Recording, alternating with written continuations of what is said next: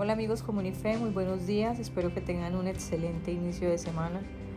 Y creo que la mejor manera es estudiando la palabra de Dios y hoy lo haremos echándole un vistazo a Juan capítulo 8 del 21 al 30.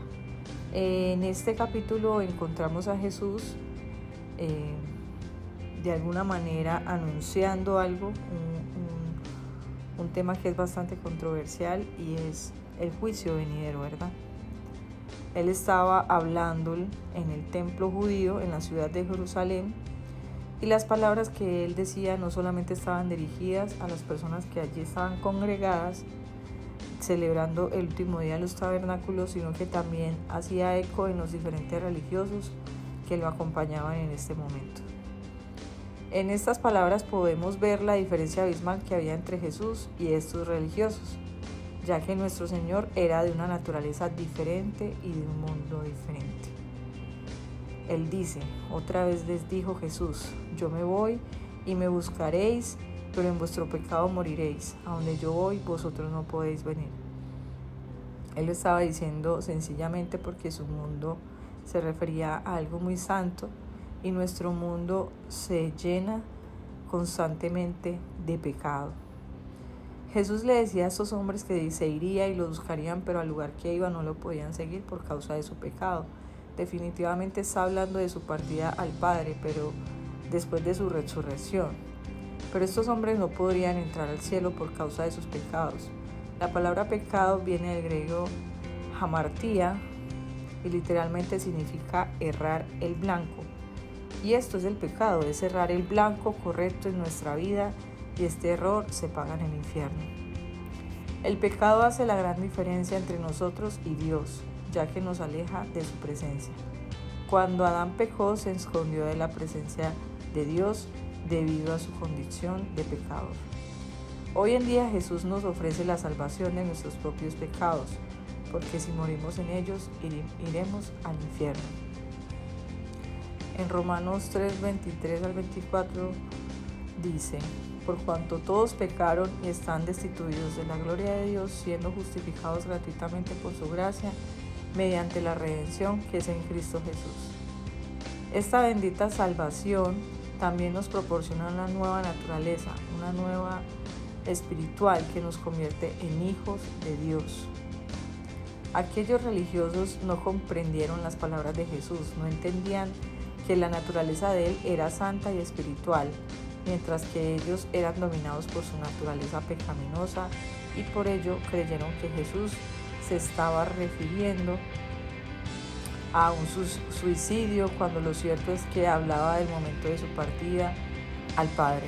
Decían entonces los judíos, ¿acaso se matará a sí mismo? Que dice, a donde yo voy vosotros no podéis venir.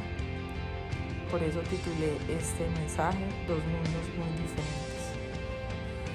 Otra diferencia contundente entre estos religiosos y Jesús era el mundo al cual pertenecían.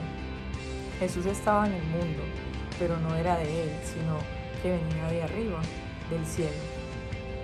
La palabra griega que Juan utiliza aquí para mundo es cosmos y dependiendo del contexto se usa, se usa para referirse a las personas como en Juan 3:16 o al sistema donde vivimos en este caso se refiere no tanto al lugar geográfico y natural donde vivimos, sino a este sistema de pensamientos, creencias y prácticas pecaminosas que ofenden a Dios.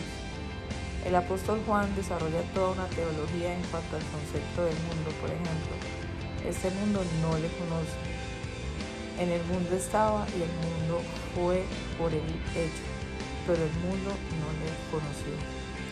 Tampoco este mundo no puede recibir al Espíritu Santo el Espíritu de verdad, el cual el mundo no puede recibir porque no le ve ni le conoce. Pero de vosotros le conocéis porque mora en nosotros y estará en vosotros. Está en Juan 14, 17. El mismo Jesús afirmó no ser de este mundo, sino de uno espiritual. Está en Juan 18:36. Respondió Jesús, mi reino no es de este mundo. Si mi reino fuera de este mundo, mis servidores pelearían para que yo no fuera entregado a los judíos, pero mi reino no es de aquí. Hoy en día debemos estar claro que los cristianos no somos de este mundo, Aunque vivimos en Él, no debemos compartir sus prácticas pecaminosas, sino nuestros principios que deben ser totalmente bíblicos. El mismo Jesús que nos salvó oró en el huerto de Getsemaní para que fuésemos uno con Él y no de este mundo. Jesús vino a este mundo a salvarnos de nuestros pecados porque hay un lugar celestial que espera por nosotros. Pero aquellos hombres no creyeron y por eso fueron condenados. Nosotros moriremos en pecados si rechazamos a Cristo, porque estaríamos rechazando la única manera de salvarnos de las consecuencias del pecado. Lamentablemente muchos valoran tanto lo que ven en este mundo que no pueden ver el valor incalculable del regalo que Cristo ofrece. ¿En qué tenemos puesta nuestra mirada? No se enfoque tanto en la vida de este mundo que se pierde lo más valioso, la vida eterna con Dios. Jesús es la verdad que nos hace libres él es la fuente de la verdad, la medida de la perfección. Jesús nos libera de la esclavitud del pecado, del autoengaño y del engaño de Satanás. Nos muestra claramente el camino a la vida eterna con Dios. Jesús no nos da la libertad para que hagamos lo que queramos, sino para que sigamos a Dios. A medida que servimos a Dios, la verdad perfecta de Jesús nos libera para que lleguemos a ser quienes Dios desea que seamos. El pecado puede dirigir nuestras acciones, esclavizarnos, controlarnos y dominarnos. Sin embargo, Jesús puede liberarnos de esa esclavitud que nos impide ser las personas que Dios tenía en mente cuando nos creó.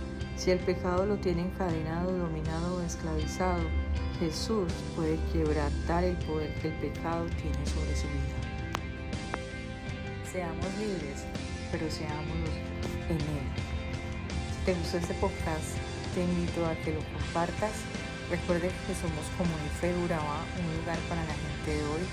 Estamos esperándote los miércoles 7 y 30 de la noche para una noche de oración magnífica con la presencia de Dios. Los domingos, que son los días de iglesia, comida y familia, te esperamos a las 9 y 30 de la mañana con toda una experiencia de mucha fe también para tus niños, para que los lleves, tenemos un lugar para ellos preparados específicamente para que ellos también crezcan con Jesús. Te mando un abrazo y espero que este día sea excelente para ti. Bendiciones.